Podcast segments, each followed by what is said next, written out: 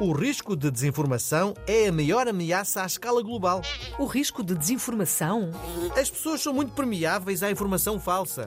Até parece que acreditam mais facilmente em notícias falsas do que em notícias verdadeiras. Por que será? Olha, porque muitas vezes as notícias falsas vão ao encontro da narrativa que as pessoas já têm na cabeça. São fáceis de acreditar. Mas não assentam em factos. Factos? Oh, isso é coisa do passado, de jornalistas, essas criaturas em vias de extinção.